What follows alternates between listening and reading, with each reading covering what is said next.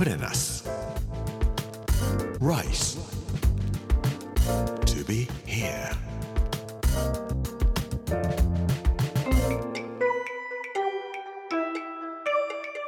こんにちは作家の山口洋二ですこの時間はプレナス Rise to be here というタイトルで毎回食を通して各地に伝わる日本の文化を紐解いていきます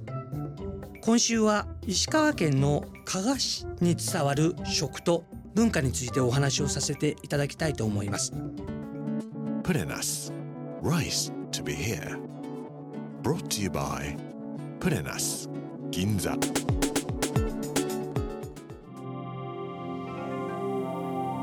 能登半島って地図で見られると恐竜の頭のような形をしておりますけども付け根のところ肩に当たるようなところが金沢です。そしてそれから南の方へ福井に向かって進んでいくと急行のサンダーバードが止まるところが加賀というところです。僕は長崎の生まれですが長崎とこの加賀というところは見えない海流で実はつながっているんです。対馬海流は五島から長崎を経てまっすぐこの能登半島に向かって流れていくんです。今輸入するためのタンカーとか船が入ってくるとか日本では横浜が一番なわけですけどもまだ日本海側が日本の文化の集積地だった。そういう時代の時には加賀というのが一番の文化の集積地だったんです。加賀は古代の横浜と言ってもおかしくないようなところでした。例えば日本書紀には高栗という国の人が日本の天皇に対して貢ぎ物を持ってきた。ところが加賀の人がそれを取ってしまった。天皇はあ加賀の人が取るんだったらもう何も言えないわねみたいな感じで天皇より力がある人がいた。これ「食日本義」という本にも同じように書いてあるんですけども昔渤海という国がございました。そこから徴工してくる人たちも加賀の方へやってきてそして加賀の人たちが「あこれは俺たちに持ってきたもんだね」って言って貢ぎ物を取ってしまう。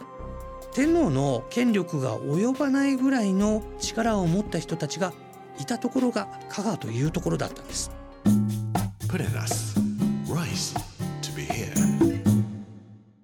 加賀と言いますとカニが有名です。加納ガニと言ったり越前ガニと言ったりしますけれども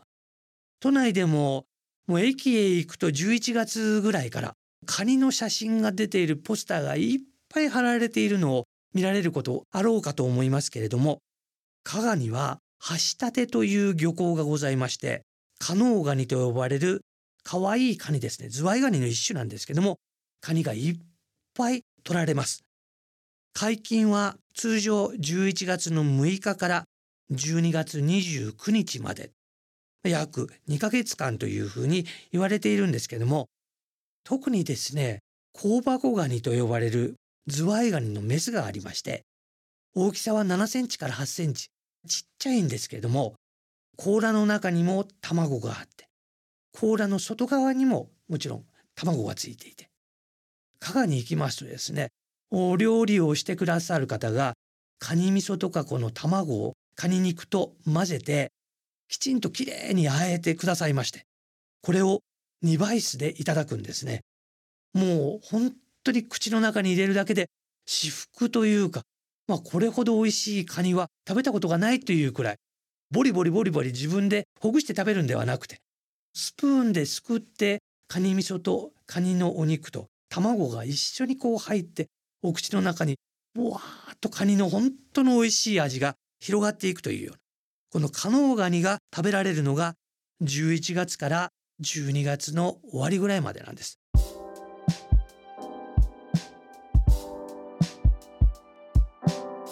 こんな美味しいカニがあったりとかする加賀というところですが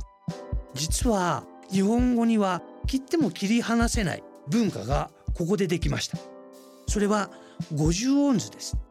50音図っていうのは必ず日本語教育を受けている子どもたちは習うことですね。あいうえをかきくけこんまで。この50音図が作られたのは加賀というところなんです。加賀の三温泉と呼ばれるうちの温泉の一つの山城温泉というところに加賀温泉寺というところがありましてここで今から約900年前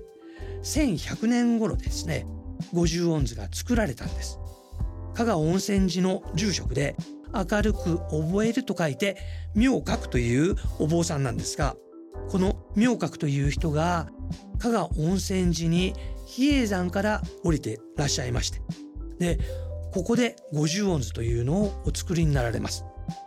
1100年というのはいつ頃かと言いますと「源氏物語」が書かれたのがちょうど1000年ぐらいなんです。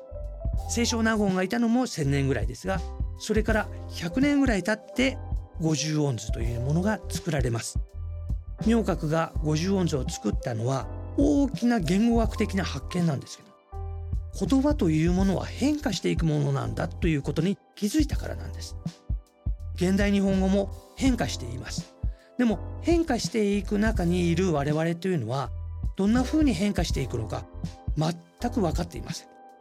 変化が終わった後にあ言語っていうのはこんなに変わってしまったんだなということは意識できますが変化している途中にいる我々というのはあれなんか変な言葉みんな若い人たち使ってるなというような感じでしか言葉の変化というのは感じないわけですが明覚は日本語はこのまま変化してしまったら古語が読めなくなってしまうよと。つまり「源氏物語」も清少納言が書いた「枕草子」も読めなくなってしまうよ読めるようにするためにはどうすればいいのか。今読める段階で日本語の発音と文字を固定した表を作っておかなければならない。そう考えて五十音図というのを作るんですね。明覚は加賀というところにやってきて私が比叡山で習った中国語と加賀で中国人の人たちが喋っている中国語は違う。韓国の人もここにはいる韓国語もこんな風になんか変わっていってるんだっていうんで日本語も変化していくでまさに横浜のようなところで中国の方もいる韓国の方もいる日本人も京都の人もいるいろんなところからやってきている人がいるというんでこれは50音図を作らないと日本語の発音や文字がわからなくなってしまうんだよって言って作ったのが50音図だったんです。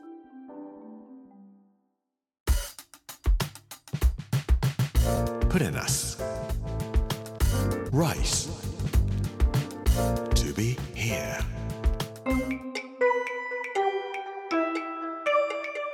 プレナス Rice to be here. 月曜日の今日は香箱ガニと五十音図についてお話をさせていただきました。明覚という人が温泉に入りながら五十音図を作っていた。おそらくカニも食べたんだろうと思います。五十音図ってのはここで今から900年ぐらい前にできたんだなということを感じていくことができるところ。これが加賀の文化の一つです。明日火曜日は加賀三温泉と日本語文化についてお話をさせていただきたいと思います。この時間お相手は作家の山口洋二でした。プレナス Rice to be here. Brought to you by プレナス銀座